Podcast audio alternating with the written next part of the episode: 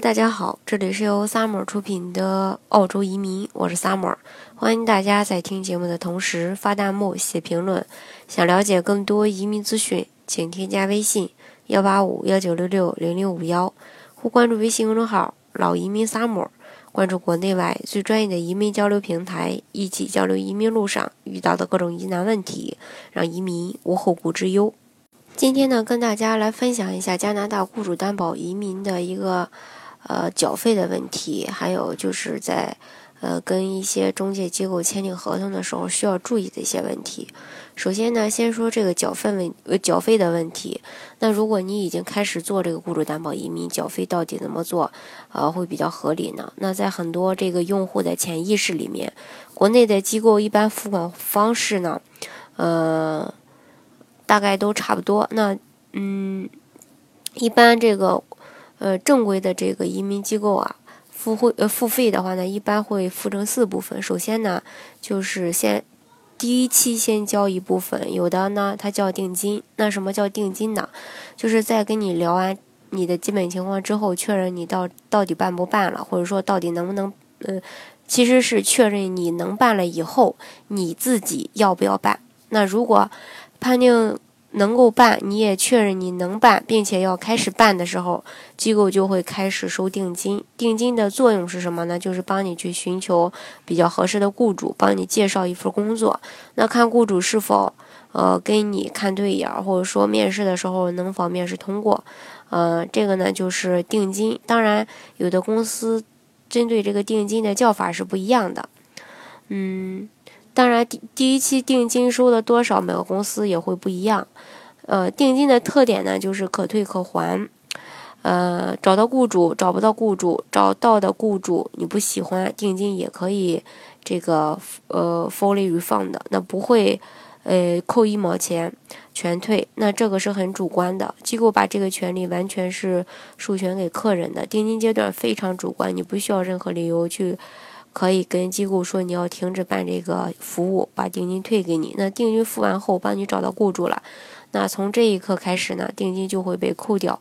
就是你认确认这个雇主之后，开始交了首付款就不能变了。首先呢，这个首期款主要是针对什么呢？要看你选择的一个移民方式是幺八六还是幺八七。一般呢分为三步，第一个呢就是呃 sponsorship，还有这个。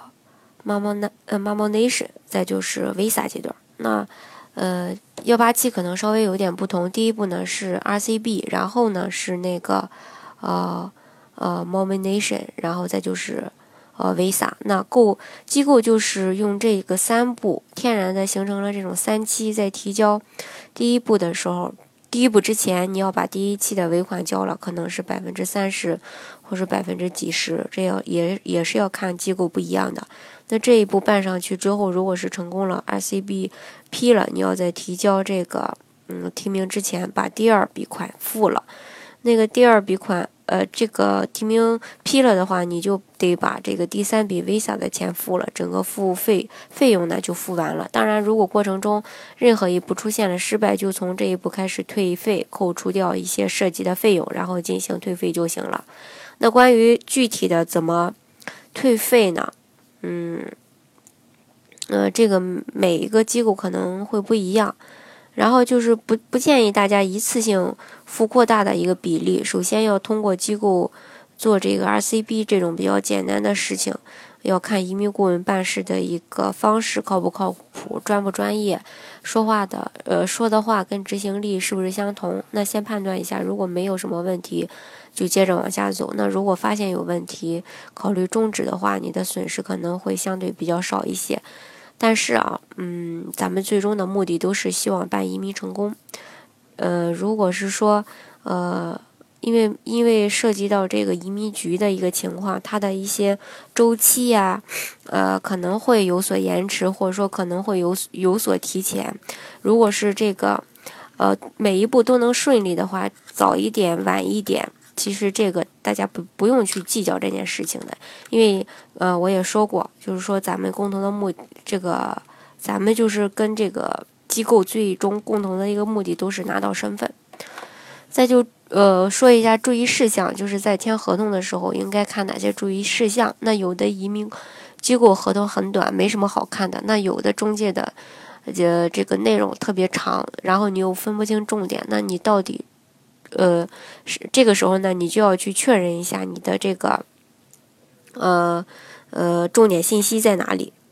这里呢，也给大家列举了几呃几点。第一个就是明确成功和失败的一个定义。首先，在合同里需要给你明确的一点，就是对于成功和失败的明确的定义是什么？因为雇主担保移民呢，呃，可能会因为这个政策的变化，呃，对于这个成功率上，呃。会受到影响。如果政策不变的话，那没问题。那如如果政策真的要变了的话，恰巧又被你赶上，那就，呃，你自己就只能是认栽了。那如果没有说明白成功和失败的这个定义，那我们就没办法去确定对应的费用什么时候交，什么时候退，这点是很重要的。那说白了，机构一般对成功和失败的定义结果。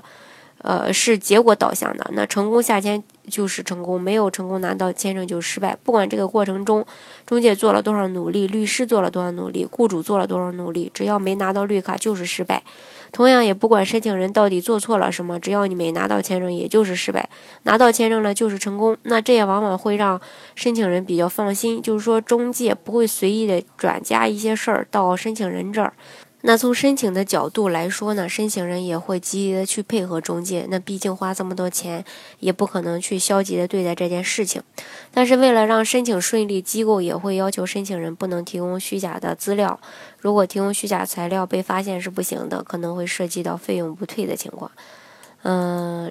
第二个就是有要有这个时间线，让大家在看合同的时候应该有一个约定的时间，就是每一步有一个时间线告诉你，然后有可能是口头上的，有可能是比较细的。那想要写在合同里呢，也可以。我觉得这个，呃，把这个时间线分清楚的好处呢，有这么两点。第一点呢，就是说，如果时间线内搞定了，呃，自然好；如果时间线外搞不定，机构，呃，和这个。